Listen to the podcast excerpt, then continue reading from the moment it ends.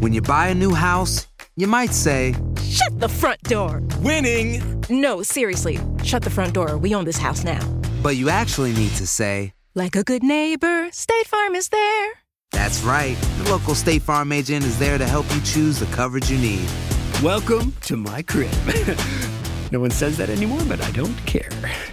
So just remember, like a good neighbor, State Farm is there. State Farm, Bloomington, Illinois. No hay nada como un teléfono nuevo, y si quieres uno ahora, aprovecha la oferta de Boost para estar conectado con los tuyos. Cámbiate a Boost Mobile y llévate un Samsung Galaxy A15 5G gratis. Boost tiene las redes 5G más grandes del país, con máxima señal, para que sigas tus sueños sin miedo al éxito. No esperes, visita ya tu tienda Boost Mobile local y llévate tu Galaxy A15 5G gratis. Solo en un Boost Mobile cerca de ti. Oferta por tiempo limitado, solo clientes nuevos. Requiere suscripción al servicio, un dispositivo por línea, impuestos adicionales. Aplican otras restricciones. Visita una tienda para detalles. Si no sabes que el Spicy McCrispy tiene Spicy Pepper Sauce en el pan de arriba y en el pan de abajo, ¿qué sabes tú de la vida? Para, pa, pa, pa. When you need mealtime inspiration, it's worth shopping Kroger, where you'll find over 30,000 mouthwatering choices that excite your inner foodie. And no matter what tasty choice you make, you'll enjoy our everyday low prices, plus extra ways to save, like digital coupons worth over $600 each week. You can also save up to $1 off per gallon at the pump with fuel points. More savings and more inspiring flavors make shopping Kroger worth it every time. Kroger, fresh for everyone. Fuel restrictions apply. Enigma sin resolver es un podcast para mayores de edad. Algunos escuchas pueden encontrar el contenido del programa ofensivo. Recomendamos la discreción del escucha, especialmente para menores de edad. Archivos enigmáticos. Las abducciones alienígenas son producto de la ficción o son una oscura realidad. Las supuestas abducciones extraterrestres forman parte de la historia de la humanidad. Algunas personas aseguran que han tenido este tipo de experiencias. Escucha este episodio, publicado en marzo de 2020, donde analizamos los casos que aún siguen siendo todo un misterio sin resolver.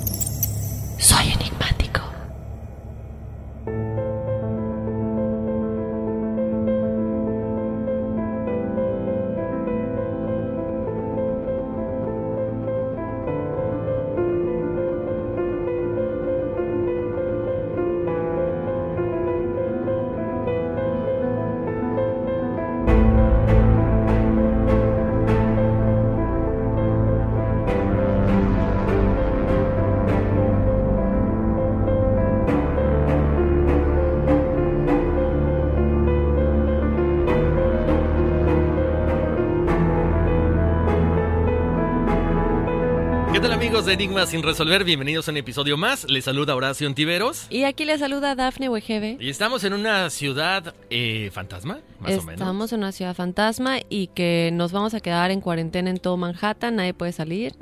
Exactamente, entonces eh, absténganse eh, de besar. No, pero no, no, no, eso sí es en serio. Me he dado cuenta, Dafne, nadie está besando a nadie. De Yo venía en salud- el metro y dije, voy a besar a esta niña a ver si la conozco, pero no, no, se- ¿O no se dejó. No. No es cierto, eso no, no, ni al caso, ¿verdad? no, No. se dejó. No se dejó, no ¿Cómo sé te por diste qué. cuenta que nadie está besando a nadie? Porque no se dejan que No las se dejan. No, pero fíjate, hace rato me, me llamó la atención. Una, yo me voy todos los días al gimnasio. No había mucha gente en el gimnasio.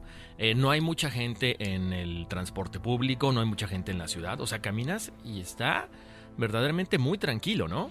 Sí, realmente es, eh, de hecho yo le decía uno- el otro día a un amigo que el gimnasio sí en efecto está vacío y yo creo que ese tipo de lugares con más razón porque pues vienen todo el sudor y todo eso y por más que limpies la máquina que vas a usar no es 100% fiable y pues sí, es da, da miedo, sobre todo para nosotros que vivimos en la ciudad de Nueva York, es normalmente estamos tan acostumbrados a toda la gente caminando en las calles, caminando rápido, yendo a sus trabajos, en el tren, en el metro, en el subway, como le quieran llamar, siempre está atiborrado y ahorita de plano muy vacío, lo cual está padre porque te puedes sentar, ¿verdad? Pero, eh, pero de todas maneras, pues no es, no es el feeling que siempre tenemos de la ciudad de Nueva York. Y es impresionante, da un poquito de miedo porque, bueno, pues si te, si te das cuenta que la gente está en pánico de alguna manera para no salir de sus casas. Ahora, yo no sé si sea que no están yendo a trabajar o si sus trabajos ya les dijeron que trabajan desde casa. Nosotros en Univision todavía no nos dice nada. Em, seguimos aquí en el estudio, todos siguen trabajando normal. Eh, sin embargo, como advertencia, chicos, vamos a seguir teniendo episodios, no se preocupen. pero ya, ya, ya platicamos de una manera en la que eh, seguiríamos grabando si aquí en Univision nos dicen que dejamos de venir a las oficinas, que se queden en sus casas. Ya encontramos una solución perfecta para seguir grabando Horacio desde su casa, yo desde la mía. Ah, yo pensé que nos iban a mandar a Hawái porque dicen que el virus no, se, no, brota en el calor, ¿no? Oye, pero bueno, no todo es malo. Hay una situación bastante buena, Dafne. Es muy importante también comentarle a la gente que gracias a que eh, la familia enigmática nos está apoyando, de que ustedes están ahí al pendiente de todo lo que hacemos, porque este trabajo lo hemos comentado mucho, lo hacemos con mucha pasión, con toda la pasión del mundo, para tratar de darles lo mejor de nosotros, investigamos los temas, nos reunimos, hacemos muchísimo trabajo, todo el equipo de Enigma sin resolver, y ahora, pues una marca muy grande nos está patrocinando, Dafne. Sí, eh, bueno, más que nada decirles enigmáticos, nosotros sabemos que les tomó por sorpresa y ya sabemos todos los comentarios que nos dejaron por correo, por redes sociales, por Facebook, Instagram, por todo medio podido haber y por haber mensaje directo, comentarios en las fotos, que por qué comerciales, que por qué esto, qué fastidio. Lo entendemos porque todo este tiempo eh, hasta Horacio y yo hemos estado acostumbrados a no tener ningún tipo de publicidad. Y cabe aclarar que nuestra casa Univisión nos aguantó mucho tiempo sin nada de este tipo de publicidad, a lo cual les agradecemos, pero también es una manera de que nosotros podamos seguir haciendo el programa porque pues si no, no no se puede continuar, no se puede continuar Enigma sin resolver si no tenemos algún tipo de, de este tipo de marcas, como dice Horacio, que se están fijando en el programa, ¿no? A nosotros también nos tomó por sorpresa y les contestamos en las redes sociales. Eh, por eso se escuchaban así, porque bueno, la gente que se encarga de poner la publicidad en cualquier tipo de programa de Univisión tienen que encontrar el espacio de hacerlo. Eh, ahorita ya estamos un poco más preparados y les queremos agradecer porque ustedes saben, chicos, que si no tenemos esto, si ustedes no escuchan esa, esa, ese pequeños 30 segundos que van a escuchar de lo que sea, eh, tal vez no podamos estar aquí mañana. Entonces, lo primero es agradecerles que gracias al apoyo que ustedes nos dan y al apoyo que ustedes toman de escuchar esos 30 segunditos para continuar escuchando el programa después, eso tal vez no piensen tanto en quién están escuchando, sino es que gracias a eso Horacio y yo podemos seguir haciendo lo que tanto nos gusta, que es comunicarles algo diferente de lo que se ve allá afuera. Así es, y bueno, pues ahora sí estamos listos, tenemos un programa muy interesante. Tenemos un programa súper interesante, vamos a estar hablando de abducciones alienígenas, incluso uno de los testimoniales que nos mandaron en el mini episodio de testimoniales que ya pueden escuchar, correspondiente al episodio de hoy, abducciones alienígenas, nos cuenta de todo lo que vio en ese audio. Eh, nos cuenta de todo lo que ha experimentado y aparte los demás testimoniales que les estaremos platicando. Tenemos qué pasa ¿Cuáles son los síntomas normalmente? ¿Qué pasa con la hipnosis? Los casos más famosos de abducciones eh, alienígenas y, ya después nuestras conclusiones. Entonces, así, chicos, vamos a comenzar el programa. Vamos a regresar en un momentito ya de lleno con el episodio del día de hoy. ¿Por qué quieren experimentar con nosotros? ¿Por qué siguen viniendo a la Tierra a secuestrar humanos, llevárselos? ¿Y cómo es esa pérdida de tiempo que tienen? tiempo muerto en sus vidas. Vamos a escuchar más de esto cuando regresemos rápidamente y ya volvemos a Enigmas sin resolver.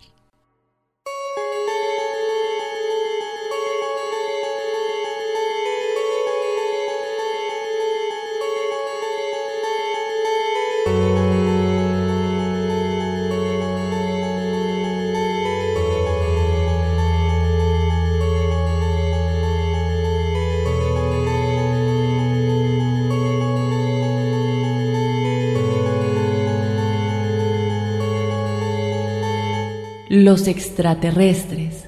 Esos seres de los que todo el mundo habla pero con los que escasas personas dicen haber tenido una experiencia. Las supuestas abducciones extraterrestres forman parte de la historia de la humanidad.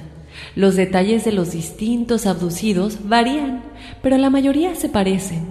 Los sujetos son tomados por seres de otro mundo, sometidos a varios experimentos y regresados para nunca volver a ser los mismos.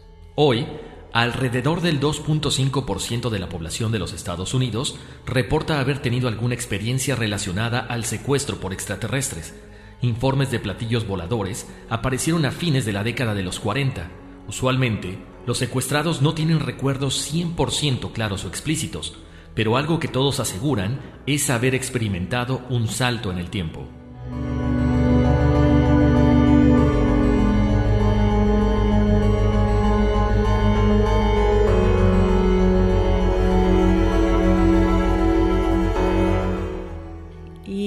Así es, un salto en el tiempo y ya lo hemos dicho en muchos de los episodios anteriores, ¿no? Hemos platicado, uy, perdón, hemos platicado acerca de cómo... Eh, eh, relacionado con los episodios del viaje, de viajes en el tiempo, de personas que dicen que han viajado en el tiempo o que viajan a otras dimensiones, siempre como que tiene algo raro y como que tiene que ver los, los alienígenas, ¿no? Los extraterrestres. Esto comienza, obviamente, desde siempre han existido, creo yo, si tú crees en los extraterrestres, espero estés de acuerdo, pero desde los años 50 es cuando los relatos de abducciones se vuelven más famosos y estos normalmente suelen incluir la descripción de una sala semejante a un laboratorio en la cual los extraterrestres realizan algún tipo de experimento o investigación sobre el individuo secuestrado los relatos suelen incluir la idea de que el mismo estaría precedido por la pérdida de la voluntad y de la conciencia en el instante anterior al momento del transporte.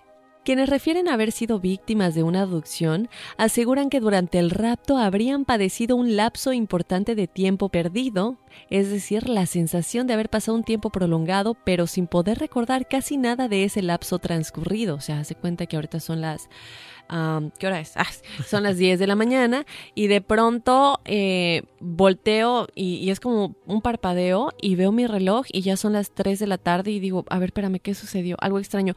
Y después, en ese momento tal vez yo no recuerde exactamente cómo pasó ese tiempo sin que yo me dé cuenta, pero en sueños es normalmente cuando ellos empiezan a tener los recuerdos y posteriormente en la hipnosis, pero ya les vamos a platicar más de eso. El interior de la nave a la cual serían conducidos los abducidos por lo general es descrita como una sala redonda con cúpula iluminada por una luz difusa que parece salir de las paredes y del suelo. Tras ser retornados de la abducción, algunos comentan tener alguna anomalía en su organismo, tales como la presencia de objetos metálicos dentro del cuerpo.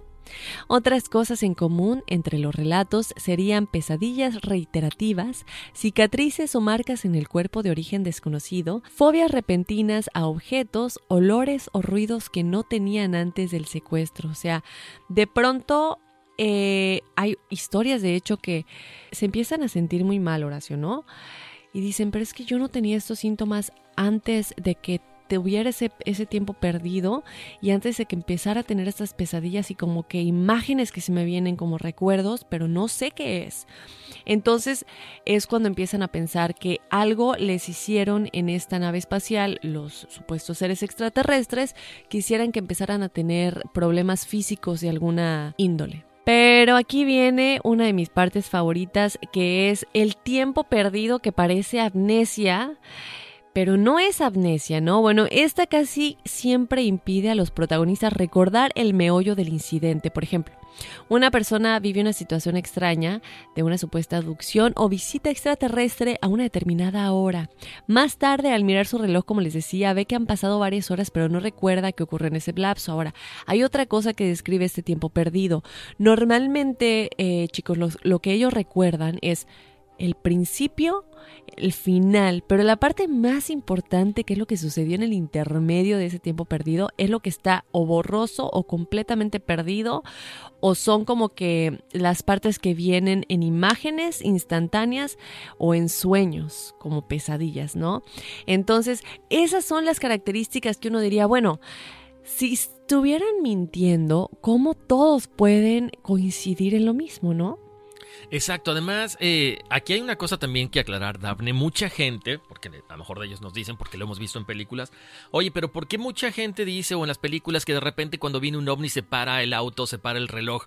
Bueno, estamos hablando de dos cosas completamente diferentes. En el aspecto de las investigaciones que se hicieron con esta gente abducida, ellos sí funcionó su reloj, pero encontraron este, bueno, no encontraron este tiempo perdido, básicamente. El hecho de que sí se paren muchas cosas o muchos autos o muchas cosas electrónicas o eléctricas en ese momento cuando se aparece un ovni es completamente diferente. Nada más aclarar el punto, ¿no? Sí. Pero, pero sí es bien interesante esto, Daphne. Ahora, fíjate cómo me llama la atención de todo esto que estamos platicando cómo la hipnosis no solamente te puede ayudar a dejar un vicio, te puede ayudar a, saber quién fuiste en tus vidas pasadas, pero básicamente gracias a la hipnosis se empieza a saber cuánta gente ha sido abducida. Lo que tú dices, de repente tienes, eh, pierdes este lapso de tiempo, empiezas a tener pesadillas, no sabes qué está pasando contigo y de pronto resulta ser que, bueno, pues te habían llevado los marcianos. Marcianos, hace mucho que no decía marcianos.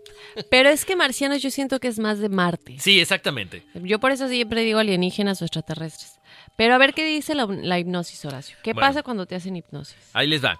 Bueno, lo ocurrido durante este tiempo perdido supuestamente puede saberse mediante esta regresión hipnótica, mediante las cuales se somete al abducido a un estado de relajación en las que las imágenes que la memoria consciente, que se resiste a recordar, afloran progresivamente. Es muy probable que la persona abducida recuerde el principio del episodio, lo que había comentado ahorita Daphne, lo típico, una luz muy fuerte que de repente les puede llegar a cerrar el paso mientras bajan en el mientras viajan de noche en el automóvil, o una estrella que cae del cielo, que se posa en un prado, en un lugar cercano, donde a final de cuentas se ve que es un platillo volador, o un súbito paro de todos los sistemas eléctricos del automóvil, este tiempo perdido, unas horas en las que, en las que la persona no sabe nada, ¿ok? No sabe ni dónde ha estado, no sabe cómo llegó hasta ahí. Entonces, gracias a la hipnosis se va a saber todo esto.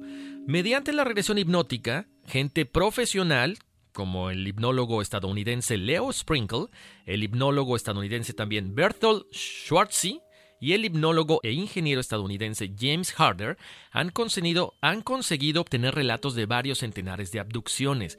Eso está bien interesante, de hecho, no sé si tú has visto la película Daphne, tendrá como unos 7, 8 años, uh, The Fourth Kind es precisamente esta, esta hipnoterapista o hipnóloga que se dedica a empezar a investigar este tipo de casos. Supuestamente está basada en la vida real. Es con esta, esta chica que, bueno, esta mujer que es muy guapa, que era modelo antes, em, la de mm, Resident Evil.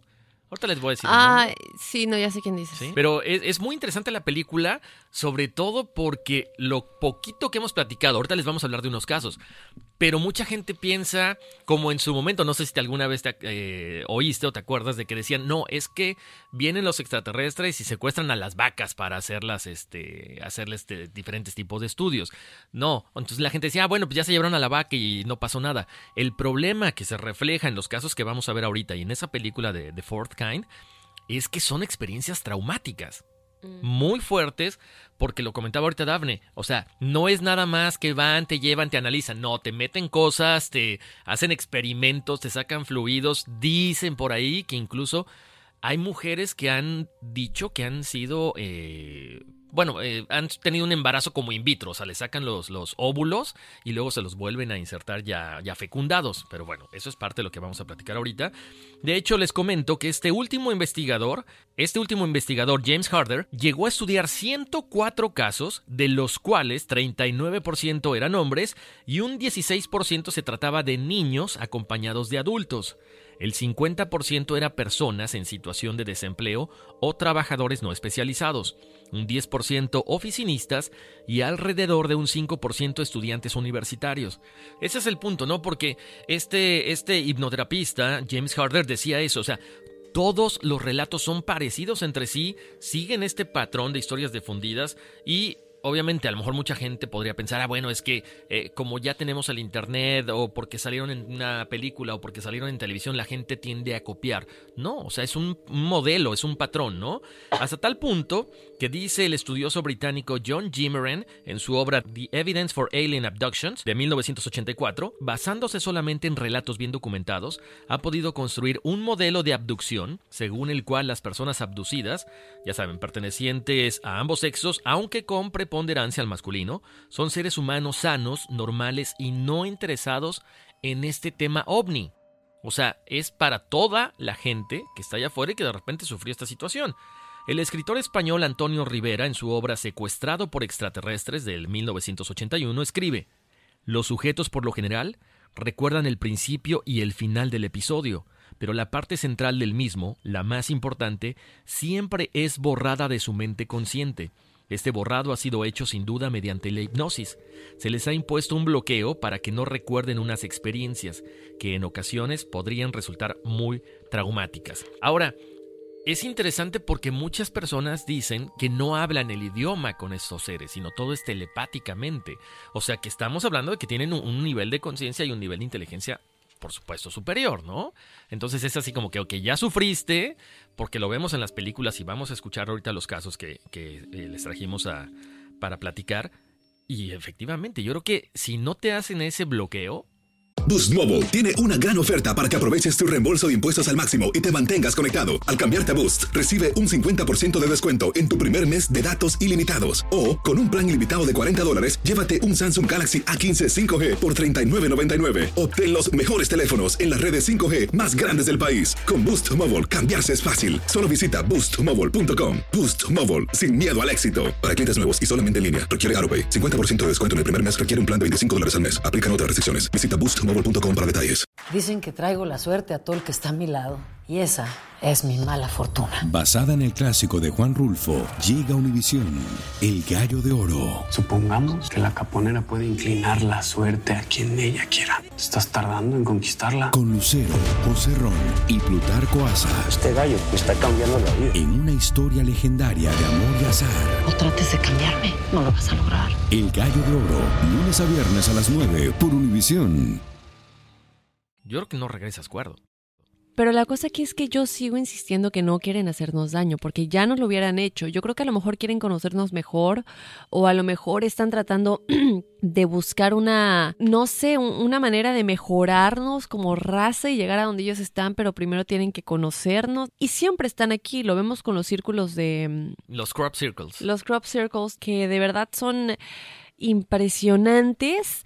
Estos definitivamente tienen que ser realizados por seres de otros planetas. Yo creo que hay muchísima documentación al respecto en la cual no hay manera que esto pudiera ser eh, realizado por gente normal. En todos estos lugares en donde se ven los crop circles, yo creo que ya se ha llegado a la documentación con toda la, a la documentación, perdón, a la conclusión con toda la documentación que se ha hecho que viene de, de seres extraterrestres. Ahora, nos secuestran para experimentar, ya llegaremos a nuestras conclusiones después de escuchar a los casos, hacen los crop circles eh, las pirámides, yo creo que con todos que se vayan y que escuchen los episodios que hemos hablado de las pirámides, de las civilizaciones antiguas, en donde también como que incluso la, cueva, la cueva de los tallos, en donde yo creo que siempre hay una conexión con estos seres que de alguna manera nos están ayudando a crear estas cosas. Las pirámides tuvieron que haber tenido influencia de alguna manera por estos seres extraterrestres, porque no puede ser que sin comunicación entre ellos, civilizaciones que están en continentes completamente separados, creen eh, estructuras tan similares y no estamos hablando solamente de que es una pirámide y el significado que una pirámide tiene, de lo cual ya hemos hablado, que este triángulo, incluso Nikola Tesla lo hablaba, de cuál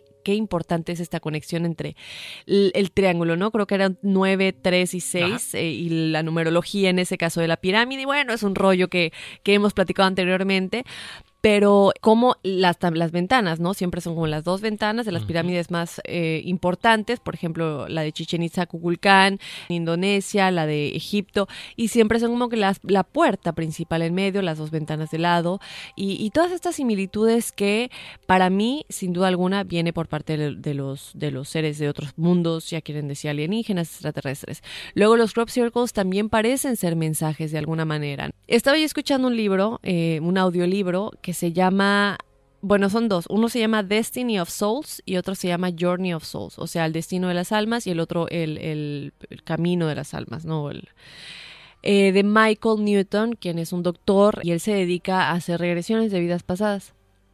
Y te habla de todo un poco, te habla de, gente que ha estado reencarnado en, otros planetas de una forma que no es humana, te habla de almas gemelas, eh, de, de, las experiencias que venimos a vivir en este mundo. Entonces yo digo, ok, escogimos venir en forma humana y, otros escogen venir en, forma alienígena, eh, pero cuando tú hablaban de un caso rápidamente, ¿no? Esta mujer es una agente de, real estate, de bienes raíces, eh, y ella estaba muy infeliz con su vida por X o por Y.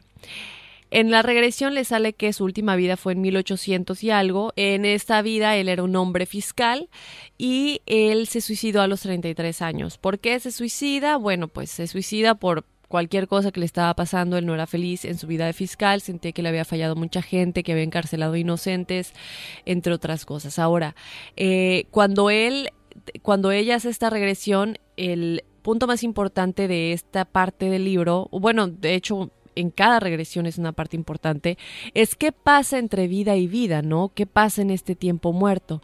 Eh, obviamente hay lo que muchas almas han, muchas personas han, han, dicho que pasa entre vida y vida, es que sí están como en un espacio, si se ve como las estrellas, el universo, como que sí llegan a este punto que no tiene nada que ver con la Tierra, ¿no? Lo que ella declara es que se, se ve con su guía espiritual, le pregunta el que le está hipnotizando, le dice, ¿tienes alguna consecuencia al quitarte la vida? ¿Qué pasa cuando te quitas la vida? ¿Te castigan o qué? Y ella dice, no, para nada, lo único que pasa es que tienes que empezar desde cero porque lo que de lo que huiste en esa vida, lo que no enfrentaste, tienes que volver a nacer y volver a enfrentarlo hasta que aprendas lo que sea que tienes que aprender.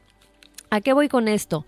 A que nosotros también llegamos a un acuerdo con nuestro guía espiritual al nacer de las cosas que tal vez tenemos que vivir para que nuestra alma crezca y en este tipo de experiencias que decidimos que ya sabemos como contrato espiritual o álmico que vamos a tener, ¿está el ser secuestrado por alienígenas? ¿O cuando naces como alienígena está el secuestrar un humano? Tan, tan, tan. ¿Y qué vas a aprender de eso, no? Porque digo, al final todos somos almas. No importa en qué raza o especie nazcas, humano, alienígena, en qué planeta, ya lo hemos hablado eh, en, en otras ocasiones con otros expertos. Pero será parte de eso de decir, bueno, en esta vida vas a ser secuestrado por un alien o tú alien vas a secuestrar a un humano, vas a tener este contacto, eh, a lo mejor contra otro yo, porque hemos dicho que a lo mejor somos yo en el futuro. Exacto. Entonces sí, me, llegó esta cuestión, ¿no? Y también se habla de por qué escoges nacer humano o no.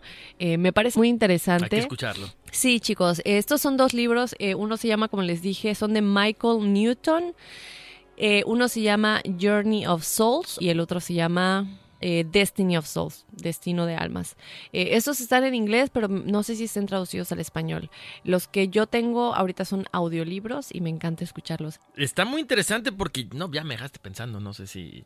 Debe ser muy complejo lo que, lo que dices tú. Ok, ya hemos hablado de la evolución y de las numerologías y no sé qué, pero entonces en tu contrato, ¿a qué vienes? O sea, eres como un investigador, como un científico y te toca entonces estar abduciendo personas o seres en diferentes planetas para tratar de ayudarlos.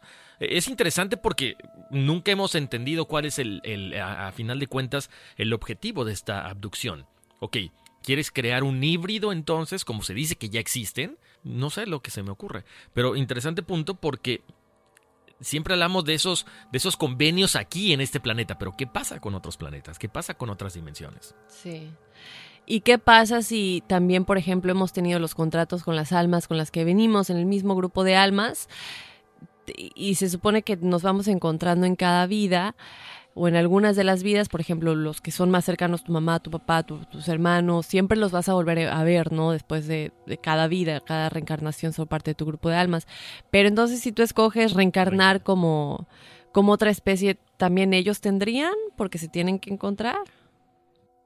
Entonces, bueno, les dejamos esa nota. Exactamente. Bueno, pues ahora sí, prepárense porque tenemos algunos casos de los más importantes de personas abducidas. Así es, les vamos a estar platicando ya cuando regresemos el matrimonio Gil, que es uno de los más famosos, les vamos a estar platicando de Antonio Villas Boas, Linda Napolitano, Travis Walton, también les vamos a platicar de Hillary Porter y del secuestro muy muy famoso de Alagash que es uno de los más famosos y que no se ha podido encontrar ningún tipo de, de lo que sea que compruebe que esto es falso. Entonces, ya les vamos a contar de eso cuando regresemos enseguida a Enigmas sin resolver.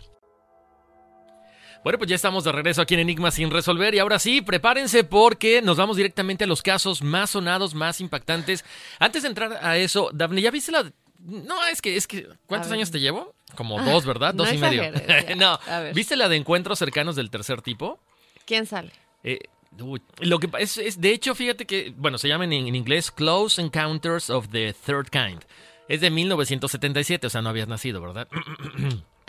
No, es una película muy buena, se la recomiendo. Es de, si no me equivoco, es de Steven Spielberg. Ok. Y te lo saco a colación porque precisamente, una, eh, la mencionan en, el- en la serie de, televisión de Project Blue Book. Oh. Yo no sabía que, bueno, uno de los... eh, ay, es que se me olvidan los nombres. Cuando llegues a mi edad te va a pasar. El- Ya prof- me pasa. El profesor, el que es... El, que es Ah, sí, este, sí, claro, platicamos de él en el episodio. Ajá, este, él básicamente estuvo colaborando con Steven Spielberg a la hora de hacer esta película y habla precisamente de lo que son los abducidos, pero aquí en este caso es un niño que de repente ve una luz en el campo, se acerca a esta luz y ¡psh! se lo llevan. ¿Y nunca regresa? No, al final lo interesante del caso que no solamente regresa el niño, pero muchísimos, eh, ahí te va, muchísimas personas que habían sido abducidas, pero no solamente de esta época, sino desde, ¿qué te gusta? 1910, 1940, pilotos de la Primera Guerra Mundial, de la Segunda Guerra Mundial. Es muy interesante, se la recomiendo, es un clásico. No sé si has oído esta, esta melodía de tan, tan, tan, tan, tan. Es clásica porque de esta forma se comunican los seres humanos con estos, este, estos extraterrestres. Se la recomiendo. Supuestamente, al, al estar este, este doctor involucrado en la película, como que trató de rescatar algunos de los casos más sonados de Project ah, Blue Book ¿Qué parecía? que parecían de que parecían ser los más importantes y que parecían ser ciertos. Entonces, a final de cuentas nunca sabes si es eh, basada en un hecho real, pero está muy interesante la película, se la recomiendo. Son dos horas más o menos lo que dura, pero muy bonita. Que vayan, chicos, a escuchar el episodio de Project Blue, Blue, Blue Book, que creo que lo llamamos Proyecto Librazor o Project Ajá, Blue Book? No, me- sí lo llamamos Project, Blue, Book. Entonces vayan a escucharlo porque ahí básicamente les platicamos, ahorita les estamos platicando de las abducciones alienígenas, pero en ese episodio platicamos de todo lo que el proyecto Blue Book realmente es, eh, de cómo la CIA estuvo involucrada en este proyecto, por qué se acabó este proyecto y todo lo que dicen los documentos, no todo lo que ha sucedido, con todo lo que realmente el gobierno de Estados Unidos eh, descubrió con respecto a los alienígenas, por qué se quería como mantener en secreto y muchas cosas interesantes que tienen que ver con ese tema. Así que vayan a escuchar Project Blue Book. Pero Horacio, ¿qué te parece si comentamos eh, un poco acerca de los casos más sonados de abducciones alienígenas? Y antes de empezar, yo quiero decir, no es tan fácil simplemente hacer esto, mentir y decir, ay, fui abducido por un alienígena, me pasó esto, no recuerdo ciertas cosas. Es como los exorcismos, ¿no? Hay un proceso que se tiene que seguir, chicos, así como ir primero el Vaticano para que el Vaticano autorice que se haga un exorcismo en cualquier parte del mundo que estés, para que el Vaticano lo autorice, tiene que ser un caso que se compruebe que es 100% real. Ellos tienen sus métodos de comprobarlo. Uno de ellos es obviamente muchos exámenes físicos, médicos, mentales, eh, sesiones con terapeutas, psiquiatras. Y ya después que se pasan muchas pruebas, el Vaticano autoriza que se realice un exor- exorcismo diciendo, bueno, realmente esta persona sí está poseída por una entidad demoníaca. En este tipo de casos, ¿por qué vengo con los exorcismos? Que por cierto también hay episodios, vayan a escucharlos. Eh, no, no es, no es, bueno, lo traigo a colación más que nada porque aquí es lo mismo, no es nada más decir, ay, bueno, me quiero volver famoso, ¿no? A ver, que me saquen una película, un libro, cualquiera lo haría. ¿Por qué son tan pocos los casos que son realmente decir este sí? Porque están documentados, porque se han hecho muchos exámenes, regresiones, como decías, hipnosis, eh, se han puesto a personas en diferentes cuartos, como, como, cuando estás tratando de eh, interrogar a ciertos criminales para ver si sus historias cuadran, para ver si coinciden. Aquí es lo mismo. Entonces, se ha llegado a la conclusión porque se hipnotizan a las dos personas, les hacen la regresión, los dos dicen lo mismo en sus sesiones de hipnosis, cuando los entrevistan igual de igual manera eh, hay testigos en muchos de estos vemos videos en celulares de mucha gente que ha grabado estas luces y no puedes poner a 100 200 personas en un lugar a grabar exactamente lo mismo con sus celulares no ahora en esta época de videos y social media y celulares que tenemos es más difícil mentir y que tanta gente, vemos ese video, que hay mucha gente parada en un mismo lugar y todos están grabando las luces en el cielo. ¿De dónde era? Tú, tú, tú me lo Hay uno de. Israel. Porque mira, Es ese. aparte es eso, eh, Daphne, y buen punto. Porque no es que solamente hay una toma en determinado ángulo, sino que está, eh, la gente está viendo la misma luz desde diferentes perspectivas. Entonces, eso es lo más interesante del caso, porque como tú dices, ah, mira, grabé un video, él el único que lo vio y ya, no hay otra, eh, otra forma de comprobar que se, se vio este video o se vio, perdón, esta luz. No, hay diferentes, son miles de videos desde diferentes puntos de vista de la ciudad. Del mismo suceso. Entonces, ahí está. El primer caso que tenemos por aquí es muy famoso, a lo mejor ya lo escucharon, pero es el matrimonio Hill. Este es uno de los primeros casos difundidos a nivel mundial y uno de los que se volvió más famosos por medio de la cobertura que los medios de comunicación le dieron a este caso. Esto le ocurrió a la pareja de casados Betty y Barney Hill. Según los registros, esto sucedió en el año de 1961, un 20 de septiembre. Ellos fueron de vacaciones al Gran Cañón y en su regreso le sucede esto que de pronto ven... Bueno, lo primero que sucede es que estaban escuchando la radio, ¿verdad? Empieza a haber una interferencia muy extraña, ¿no? Eh, no le dan importancia, pero le siguen cambiando las estaciones y la interferencia continúa. O sea que no era una cosa de la estación que a veces unas señales tienen una cobertura, perdón, una radio, unas estaciones de radio tienen una cobertura más amplia que otras. Entonces, bueno, ya empieza a haber algo muy raro, pero justamente después de esta interferencia en la radio, notan una gran luz que los comienza a perseguir. Ellos siguen avanzando por unos minutos y después ya de plano no les queda de otra que detenerse porque esta luz se para exactamente enfrente de su auto en la carretera, lo cual les impide el paso, ¿no? En ese momento, el esposo Barney decide salir del coche a tratar de ver qué es lo que está sucediendo y logra ver cómo unos seres pequeños comienzan a observarlo y después de eso ya no se acuerda de nada más. ¿Qué pasa? Justo antes de perder la conciencia, el carro comenzó a vibrar muy, muy bruscamente y después escuchó un ruido ensordecedor. Cuando ellos despiertan de este suceso, ya se encuentran en su casa y no se acuerdan absolutamente de nada de lo que había ocurrido. O sea, ¿qué pasó en este tiempo perdido que les habíamos platicado? ¿No? De pronto es una hora, luego es otra hora y no estás en el mismo lugar. Entonces, esto es una de las características más impresionantes, chicos, que estos casos pues tienen en común, ¿no? Cuentan también que la señora Hill comenzó a tener unos sueños muy extraños en donde declara que veía unos seres parecidos a los aliens, quienes la bajaban del auto y la hacían caminar por medio de hipnosis hacia la nave espacial. Cuenta que también le hacían exámenes médicos y extracciones de fluidos para experimentaciones, que es lo que comentaba Horacio hace un momento. Ella cuando vuelve en sí, eh, cuando despierta de estos sueños, está segura y declara, es que no tuve un sueño, estos son recuerdos, se siente más como algo muy vívido. Entonces esto causa mucha curiosidad, ya que después de declarar esto, ella empieza a realizar dibujos de exactamente cuáles son las imágenes que ve en sus sueños y casualmente coincide exactamente con una formación de estrellas y planetas. O sea, como si sí hubiera salido del planeta Tierra y se la llevaron al universo.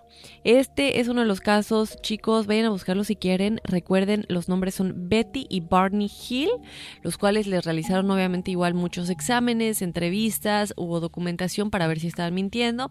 Y bueno, hasta el día de hoy no se ha podido comprobar que es falso. Bueno, pues tenemos acá otro caso también. Esto, eh, lo más importante, mucha gente de repente decía, ¿por qué nada más sucede aquí en Estados Unidos? No, sucede en todos lados. Y en este caso, uno de los más famosos es de este granjero brasileño llamado Antonio Villas o Vilas Boas, el cual él dice que estaba realizando sus labores y en ese momento eh, bueno, les voy, a, les voy a ir narrando cómo estuvo, pero dice que tiene un encuentro cercano del tercer tipo. ¿Cuál es el encuentro cercano del tercer tipo? Es cuando tú ya interactúas con un alienígena, ¿ok? Dice que era una noche en 1957 cuando él tiene este encuentro con una luz muy grande que provenía del cielo. En ese momento esa luz se acercaba más hasta él hasta que aterriza justo en su campo. En el momento en que aterriza, él entra en este estado de hipnosis que lo lleva a entrar a la nave como tal, muy parecido a lo que le pasó a la señora, a la señora Hill. Eh, bueno, después dice que al entrar en esta nave comienza a ver un humo que podría ser como que, no como una, bueno, como una especie de neblina, pero en este caso lo más curioso es que él se enferma. En ese momento cuando se está, eh, él está tosiendo, él está verdaderamente confundido, llega una figura humanoide de una mujer y tiene relaciones sexuales con ella. Fíjate que es raro porque normalmente eh, son pocos los casos, ¿no? Que se registre una relación sexual con un alienígena. Normalmente son los alienígenas que extraen los óvulos de la mujer, los fecundan y vuelven a ser introducidos en la mujer. Bueno, después también él comenta que era una de las mujeres más bonitas que había visto en su vida y que después de tener relaciones sexuales con ella lo liberan. En ese momento él sale corriendo de este lugar. Obviamente muchísima gente eh, dudaba de esta situación estaban pensando que era como que más de un tipo de broma. Como les comentaba, la gente dudaba de su historia, pero el médico le encuentra unas quemaduras muy extrañas en su cuerpo. Como les decíamos, no es nada más que, ah, bueno, se me ocurrió inventar esta historia y listo, no. O sea, el médico dice que es muy extraño que presente este tipo de quemaduras y en esos momentos algo muy extraño también le pasa a este, a este granjero brasileño Antonio Vilas Boas que contrae una extraña enfermedad a la cual nunca le encuentran cura. De hecho, le llegaron a hacer exámenes aquí en Estados Unidos, pero no encontraron la causa de sus malestares. Pocos años después del encuentro que él había asegurado tener, falleció por causas extrañas. ¿Será a lo mejor algún tipo de enfermedad de contacto sexual con este alienígena. No sabemos, pero es uno de los casos más importantes y sobre todo eh, un encuentro carnal con un ser de otro planeta. Pues sí, es que como dices, es un encuentro carnal. No sabemos eh, en materia física de qué están compuestos, que, eh, por ejemplo, es tan simple como decir, a un animal le puede afectar una enfermedad como a los gatos, la leucemia que le da a los gatos es contagiosa entre gatos 100% y súper peligrosa con el simple hecho de compartir trastes o de, ya ves que ellos se bañan a sí mismos o se bañan entre ellos, así lo contagias ya, con lamer tu pelito entre gato y gato, pero no se le contagia a los humanos.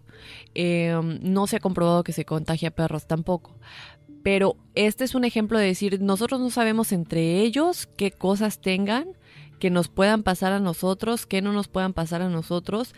Y el hecho de que lo que nosotros tenemos en tecnología médica de este planeta no haya podido definir qué es lo que estaba raro con él y tampoco la causa de su muerte, definitivamente me hace pensar que tuvo que ver con este encuentro sexual que tuvo o supuesto encuentro sexual que tuvo con esta mujer alienígena que además como dices no declara que es una mujer la más bella que ha visto. Sabes que mira yo a lo mejor mucha gente va a decir no pues a lo mejor era de las grises así chaparrita peloncita con los ojotes no hay que recordar que mucha gente también habla de estos seres eh, como tipo eh, alemán no bueno seres altos rubios las mujeres muy guapas los hombres muy eh, muy galanes. Entonces a lo mejor era de ese, de ese tipo. Como los hombres de negro, ¿no? Los hombres de negro son altos, muy pálidos, tienen otra ah, que no tienen cejas y este y que siempre tienen lentes de sol porque sus ojos los delatarían.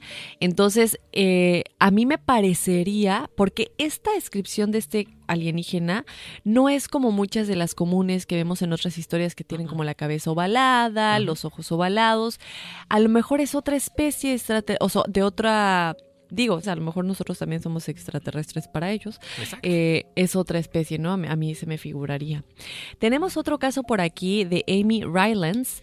Este caso eh, ocurrió en el año 2001 cuando ella tenía solamente 21 años de edad. Ella ya estaba casada en ese entonces y vivía con su esposo, pero esta noche en específico su mejor amiga también se encontraba en su casa y ella pues se fue a dormir, ¿no? Dijo, ya me voy a dormir y se quedaron el esposo y la mejor amiga pues ahí la cara de Horacio. Esa es otra historia.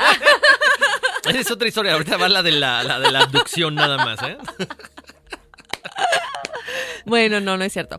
El caso es que eh, de pronto, como a las once y cuarto de la mañana, ya al día siguiente, su esposo y su mejor amiga Síguele, síguele. Prepararon el desayuno. Su, esposo y su mejor amiga, pues, eh, comienzan a escuchar unos ruidos muy raros provenientes del cuarto de Amy, así que decidieron ir a ver qué sucedía.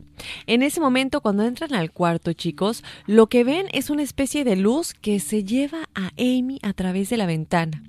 Amy estaba dormida en ese momento. O sea, como que la ven flotar, yo creo, y sigue dormida sin darse cuenta. Afuera se encontraba lo que parecía ser una nave espacial sumamente grande.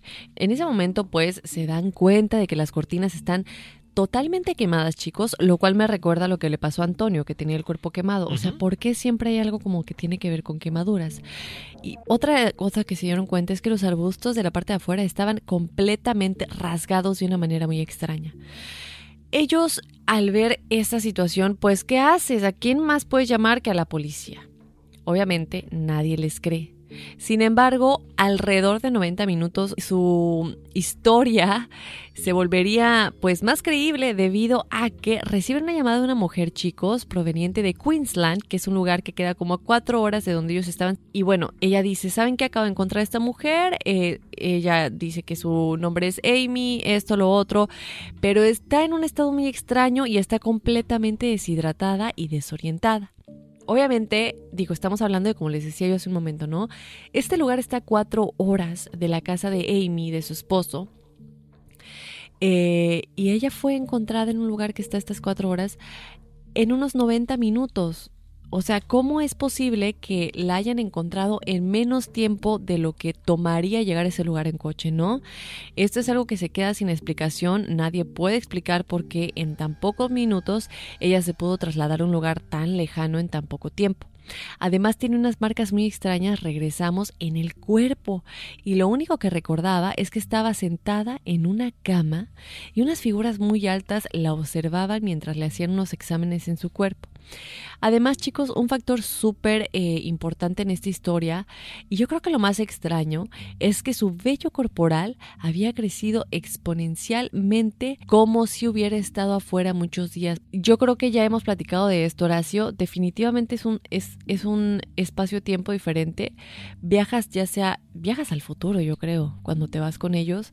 Eh, yo creo que ellos tienen acceso a nuestro futuro y nos llevan a no solamente otra dimensión, pero también en qué no me acuerdo en qué episodio estábamos platicando acerca de de que los viajes en el tiempo cuando te vas al espacio puedes también viajar al, al al futuro, ¿no? Como lo vemos en la película Interstellar, que, que tenemos este, entran al hoyo negro y de pronto pueden ver lo que está pasando en el tiempo de la Tierra, pero ellos están en el futuro, como para darte señales de que no hagas esto, no hagas esto, que es básicamente lo que hace tu, tu doble cuántico, tu yo espiritual. Eh, pero yo creo que, que esto es un viaje al futuro, porque estamos hablando de que le creció el vello del cuerpo pues así es, muy interesante, Dafne. Y bueno, como este, tenemos otros casos más. Vámonos con el siguiente de Linda Napolitano. Ella es una mujer que contó su historia a través de una carta para un escritor de un libro sobre estos encuentros con alienígenas.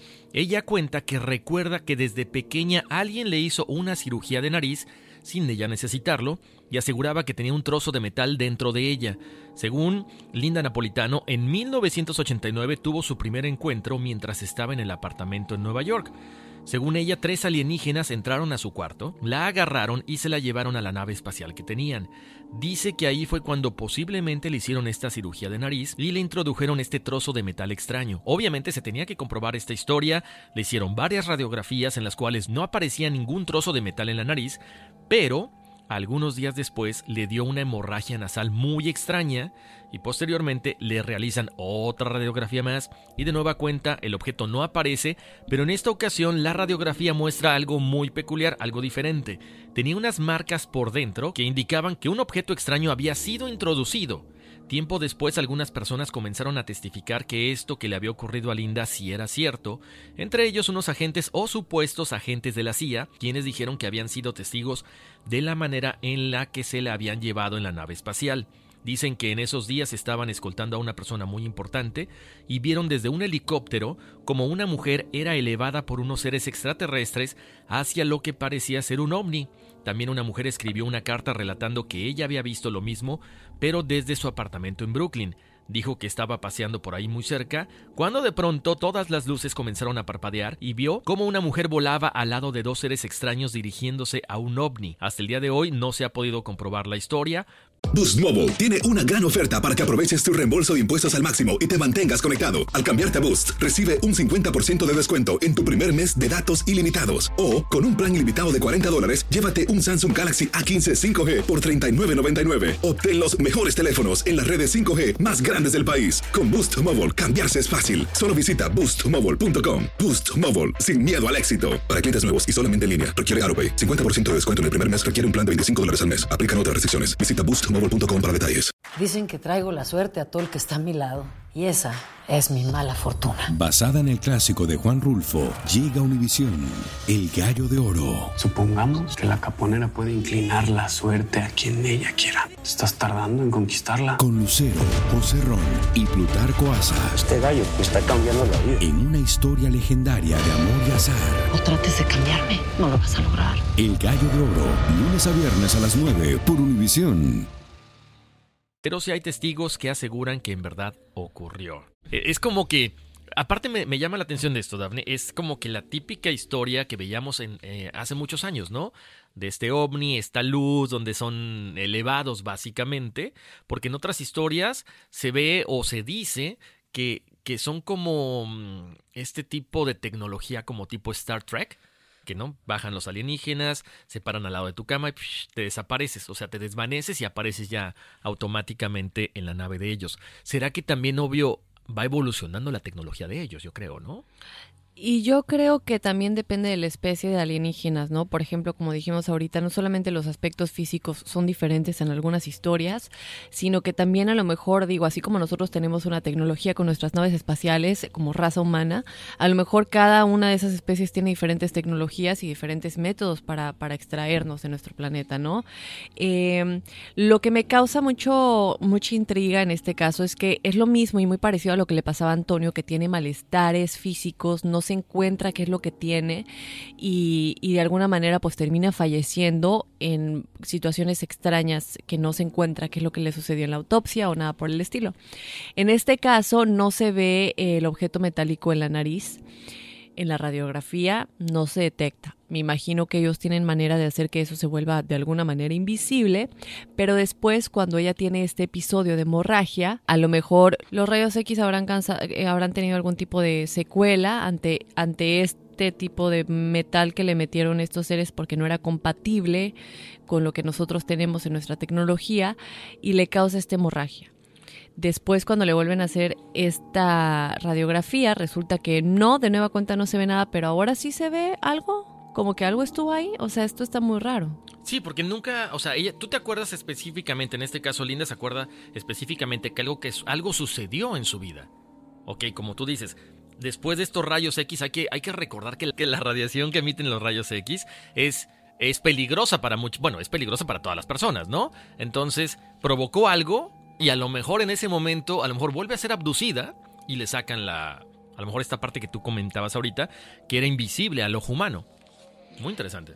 Bueno, tenemos otro caso por aquí, este es el de Travis Walton y este es uno de los casos más famosos de abducciones e incluso chicos hay una película al respecto.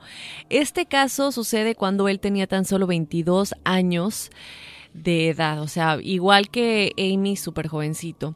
A él le sucedió, sin embargo, en el año 1975, cuando él era un empleado forestal, quien estaba en su turno junto con otros cuatro compañeros. Mientras estaban trabajando, se percatan de una luz muy fuerte que provenía del bosque, así que deciden, obviamente, ir a investigar de qué se trataba.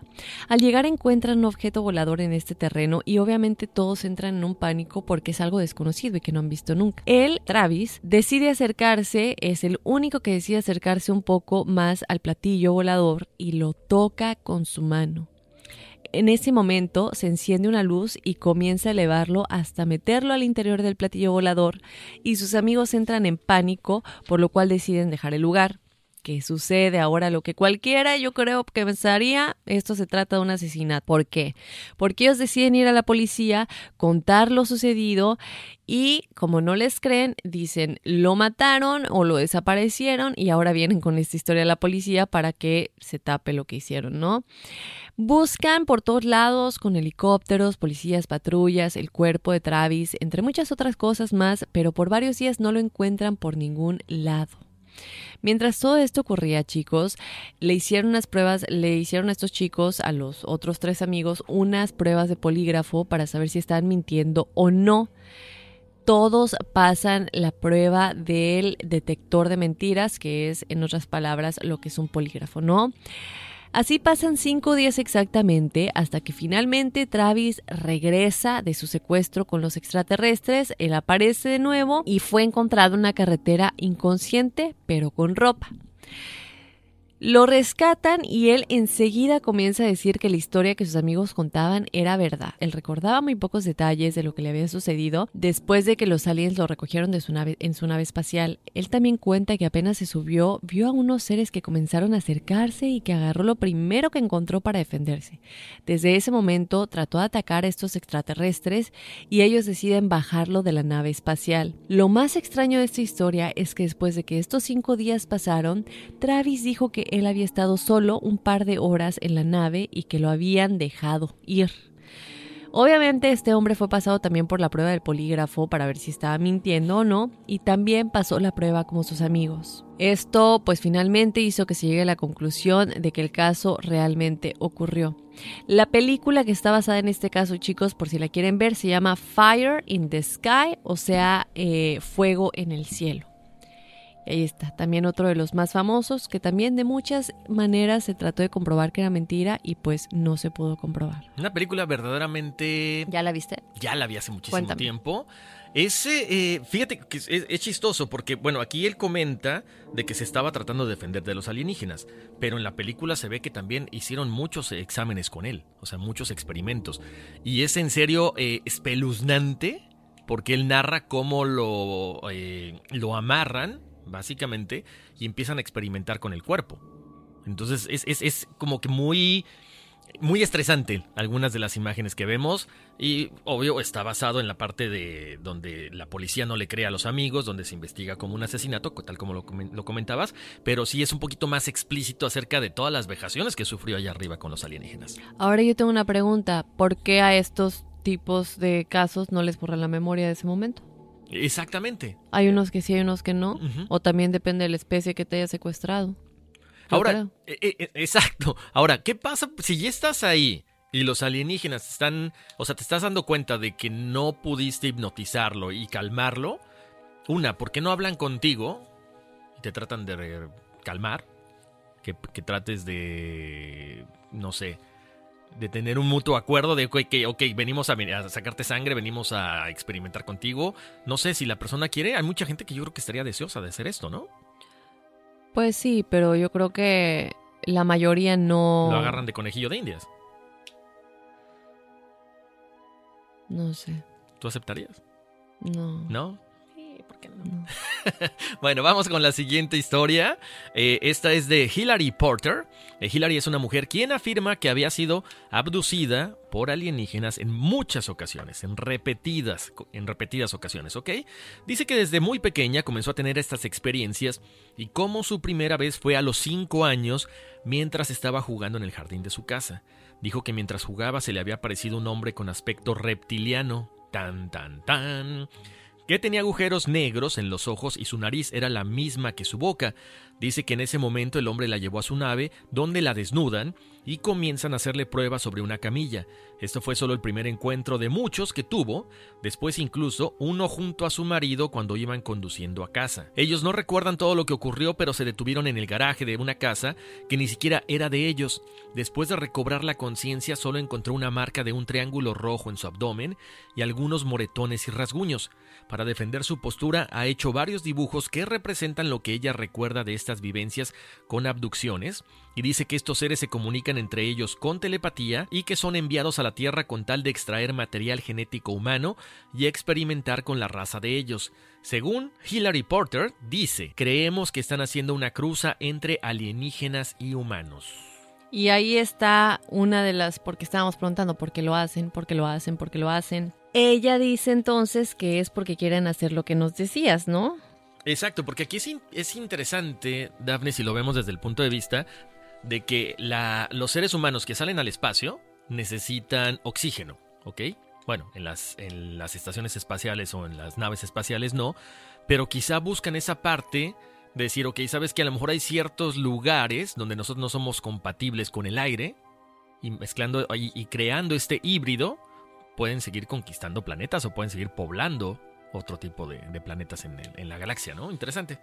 Ay, bueno chicos, tenemos un caso más que es uno de los casos más famosos, pero este se los vamos a comentar en un momentito. Este es el secuestro a la Gash que sucedió en las montañas de Maine. Lo vamos a estar platicando en un momento más. No se muevan, ya regresamos en Enigmas sin resolver.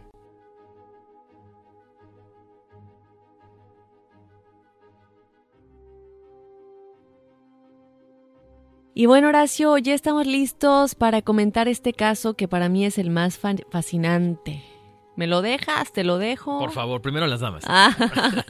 no, porque van a decir que, si soy machista y no sé qué. No, no, va adelante, por, ¿Por qué? Oh, no, bueno. Bueno, chicos, vamos a comentar este caso que es eh, este caso de Alagash, que es una serie de lagos y canales en las impresionantes montañas de Maine. Es una área hermosa, pero también es el sitio de uno de los casos de secuestro extraterrestres más discutidos y mejor documentados de igual manera. El incidente de Alagash involucra a múltiples testigos, los hermanos gemelos Jack y Jim Weiner, junto con sus amigos Chuck Rack y Charlie Foltz.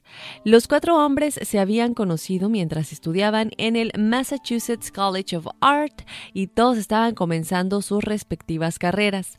Estos pues obviamente son artistas, se convierten en deportistas, por lo que deciden ir a pasar un viaje agradable y relajante de pescar y tener simplemente memorias, ¿no? Su viaje a Alagash sería memorable, pero no precisamente por lo maravilloso que tendrían y pescando, sino porque en esta noche de agosto de 1976, que es cuando comenzaron sus vacaciones, iban a mitad de su canoa. Llegan a Eagle Lake y comienzan su pesca de, de manera normal, ¿no? Ellos no tienen suerte durante el día, chicos, entonces deciden, pues, ver si tienen más suerte pescando durante la noche. Antes de abandonar el lugar, construyeron una gran fogata extremadamente grande porque, bueno, estamos diciendo que están pescando de noche y para tener también la luz de la fogata que los guíe para saber exactamente en dónde está su lugar de campamento, ¿no? De pronto, chicos, Después de un tiempo ya adentrados en el lago pescando, los cuatro de repente vieron una luz muy muy grande súper brillante y de pronto se empezó a acercar a ellos. El objeto cambiaba de color a medida que avanzaba y retrocedía. De pronto era rojo, de pronto era verde, de pronto amarillo, blanquecino y esto les pareció muy extraño. El objeto masivo se estimó en unos 80 pies de diámetro. Este también se movía lentamente a través de las ramas de los árboles en la orilla y cuando se acercó a los cuatro pescadores y a su canoa, uno de ellos pues comenzó a hacer la señal SOS con su linterna en el cielo pues para tener alguna respuesta, ¿no? ¿Qué es lo que va a suceder o alguien también nos puede ayudar? Pues la respuesta fue inmediata por parte de este objeto volador no identificado porque se movió directamente a ellos a una velocidad imposible para el ojo humano. El después famoso grupo conocido como los Alagash, porque sucedió en este lugar que les comentamos en Maine, se dio cuenta que su curiosidad ahora ya no era tanta curiosidad divertida, sino que se convirtió en una carrera desesperada por salvar sus vidas. Mientras ellos están remando rápidamente en el lago para llegar a la orilla y salir de ese lugar o alejarse de este objeto, pues esta luz eh, proveniente del ovni los envuelve por completo. Este es el tiempo perdido que ellos tienen porque lo siguiente que ellos recuerdan es estar de regreso a la orilla del lago, ya en tierra firme. Charlie, uno de ellos, vuelve a apuntar con su linterna hacia el objeto, pero esta vez el objeto se va a una velocidad de nueva cuenta imposible para el ojo humano. Se dijo muy poco cuando los cuatro hombres empacan sus cosas, chicos, y vuelven a la rutina diaria de sus respectivas carreras, eh, como artistas, etc. Pero con el tiempo, esta noche que experimentaron comienza a tener un gran efecto en sus vidas. ¿Por qué? Bueno, obviamente estamos hablando de que es algo que es como que tratas de evitarlo, olvidarlo, pero sigue estando ahí sigue estando ahí, no lo puedes borrar. Entonces, Jack Weiner es el primero que comienza a tener pesadillas recurrentes que no lo dejan vivir, no lo dejan dormir. En estos sueños, él veía seres con cuellos largos y cabezas muy grandes. Vio a los seres examinar su brazo mientras que Jim, Chuck y Charlie se encontraban sentados en un banco cercano sin poder intervenir. Él declara que se pregunta por qué no me ayudan, por qué no me ayudan, están viendo lo que me están haciendo. Pero en otras declaraciones de ellos, ellos dicen que no podían intervenir, es como que están inmóviles. Los seres que estaban realizando todo esto tenían ojos grandes, metálicos, brillantes, sin párpados y sus manos eran como de insectos con cuatro dedos. Los otros tres hombres estaban experimentando sueños muy similares con cortos clips mentales, como les decía yo hace rato, son como imágenes que se vienen y se van en un segundo y que se conectaban con la noche que tuvieron en el lago, ¿no? En 1988, por pura curiosidad, Jim Weiner asistió a una conferencia de ovnis organizada por Raymond Fowler. Aquí comienza a cambiar todo lo que experimentaron y ya tienen una clase de apoyo de alguna manera, ¿no? Que los ayude a entender qué es lo que sucedió esa noche. Weiner conoció a Fowler después y le contó su extraño encuentro. El investigador estaba completamente entusiasmado y emocionado con la historia de Jim, especialmente porque fue con pues muchos testigos. Fowler le sugiere a Jim que él y los demás se sometan a una hipnosis regresiva para saber qué es lo que sucedió. Después de las sesiones, chicos, él encontró que los cuatro hombres habían sido secuestrados y sometidos a exámenes físicos completamente humillantes, incluida, como en otros casos, la toma de muestras de su piel y de fluidos. Y yo creo que aquí también vienen las lesiones corporales que se ven, ¿no? Porque te quitan piel. Después de los exámenes psiquiátricos, se consideró que los cuatro hombres estaban completamente estables mentalmente y todos pasaron las pruebas del polígrafo, o sea, el detector de mentiras. Toda la información obtenida de las sesiones hipnóticas muy muy detalladas y los informes de investigación chicos proporcionaron una fuerte evidencia de que estos cuatro hombres encontraron algo completamente fuera de este mundo en Allagash, Maine en 1976.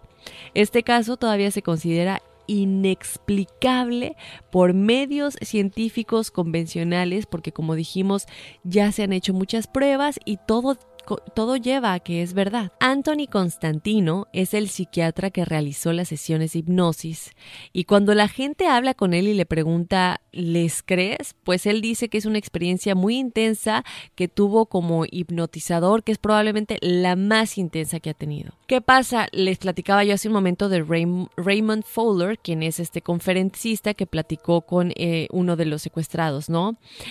Él lideraba la investigación de los secuestros de Alagash para la Mutual UFO Network y quería que Constantino hipnotizara a cada uno de los cuatro hombres por separado. necesitaba un experto y consideró que él era el mejor. Los cuatro hombres estaban dispuestos a participar y eh, él dice, pues es normal, ¿no? Obviamente ellos también querían saber qué es lo que había sucedido porque no lo entendían. ¿Qué pasa después? En 1989, en la casa de Constantino, cada uno de los cuatro hombres contó por separado una historia de ser trasladado a bordo de un ovni esa noche en Eagle Lake. Esto bajo hipnosis en donde describieron el interior de la nave espacial, los alienígenas calvos de dedos gordos y grandes que realizaron experimentos médicos en cada hombre. Ahora, estás bajo hipnosis, cada uno por separado, ¿cómo pueden coincidir tanto sus historias? Si fuera mentira y bajo hipnosis, obviamente esto no coincidiría. Constantino dice que Fowler fue genial y profesional mientras observaba las 12 horas de sesiones hipnosis e incluso él está sorprendido porque considera que reaccionó mejor que él mismo, que era el hipnotizador, porque dice que no podía reprimir su propio asombro. Esto nos lleva de vuelta a la pregunta, chicos, creo yo, ¿no? Constantino realizó sesiones de hipnosis de tres horas con cada uno de los cuatro hombres, escuchó sus voces llenas de miedo mientras explicaban cómo se insertaban instrumentos médicos en sus cuerpos y cómo la comunicación de los extraterrestres era telepática. Constantino dice que después de trabajar con los protagonistas de esta historia, tiene mucho miedo, pero que él cree que es verdad. Tan, tan, tan. Ahora, me llama la atención que en este caso, que es uno de los más fuertes, sobre todo por lo que, lo que dice el, hipnotizador o el hipnólogo, es que no, no se encuentran los famosos rastros de metal. Yo tengo nada más una, un, un punto que aclarar. Ves que de repente se puso muy de moda de que iban a insertar en algunas empresas muy grandes un chip. Un chip que tenía tu información de qué tipo de sangre, de tu seguro social, que iba a ser como que con ese mismo chip ibas a poder pagar tu... Bueno, traía toda tu información bancaria.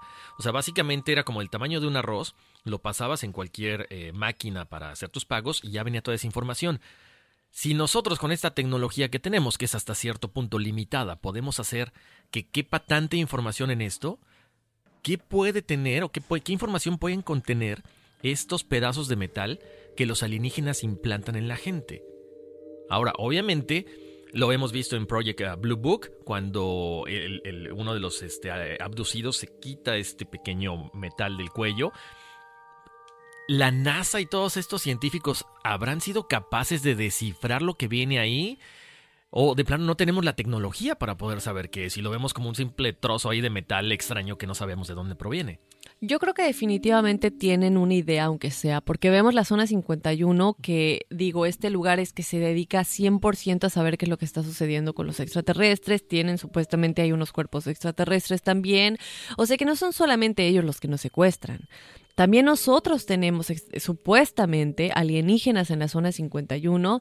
Eh, se realizan estudios de estos seres, eh, de quiénes son, qué quieren. Y otra razón por la que tal vez el proyecto Blue Book terminó siendo cancelado porque no querían, que vieron que ya empezó a filtrarse la información y es algo que no quieren que nosotros sepamos, ¿no? Y sin duda, ¿no? Como dices, yo creo que eso del chip ya está sucediendo, tal vez no en un chip en nuestro cuerpo, pero ya en nuestro celular, porque digo, todos saben y como dices, ¿no? Si eso ya es básicamente tal vez no en un chip, un chip, en un chip en nuestro celular, imagínate ellos, ¿qué, qué otro tipo de máquinas tienen? Ahora yo me pregunto, ajá, esto es para nosotros, pero ellos con qué, qué van a poner en nuestro cuerpo, ¿para qué?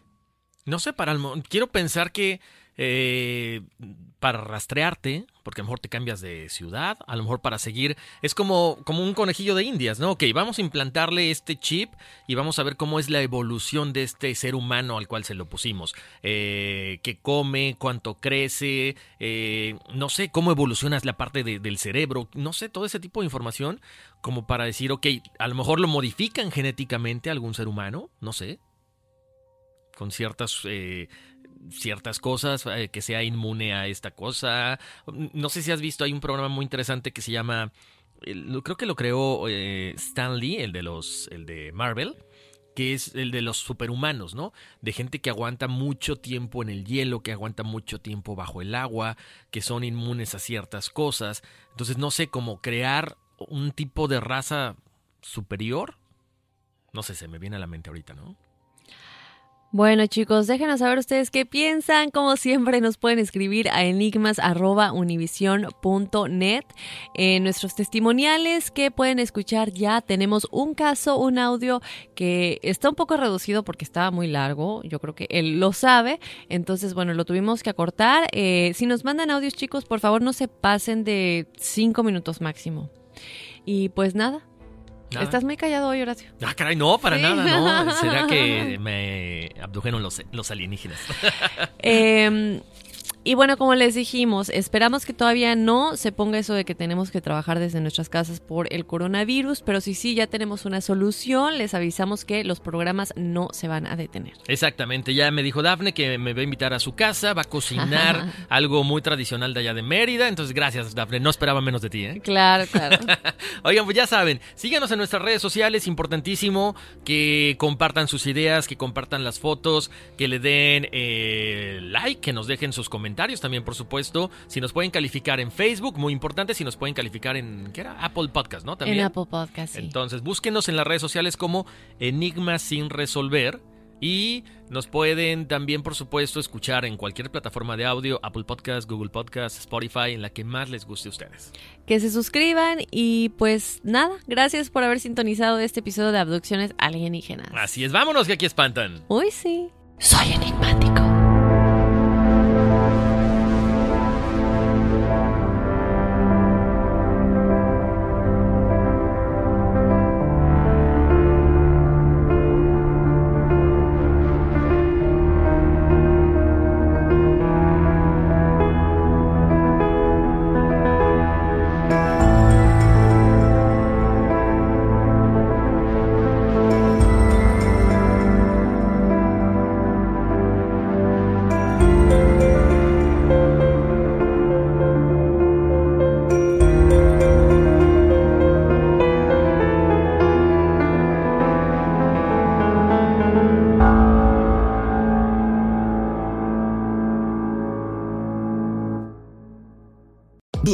Tiene una gran oferta para que aproveches tu reembolso de impuestos al máximo y te mantengas conectado. Al cambiarte a Boost, recibe un 50% de descuento en tu primer mes de datos ilimitados. O, con un plan ilimitado de 40 dólares, llévate un Samsung Galaxy A15 5G por $39.99. Obtén los mejores teléfonos en las redes 5G más grandes del país. Con Boost Mobile, cambiarse es fácil. Solo visita boostmobile.com. Boost Mobile, sin miedo al éxito. Para clientes nuevos y solamente en línea, requiere AroPay. 50% de descuento en el primer mes requiere un plan de 25 dólares al mes. Aplican otras restricciones. Visita boostmobile.com para detalles.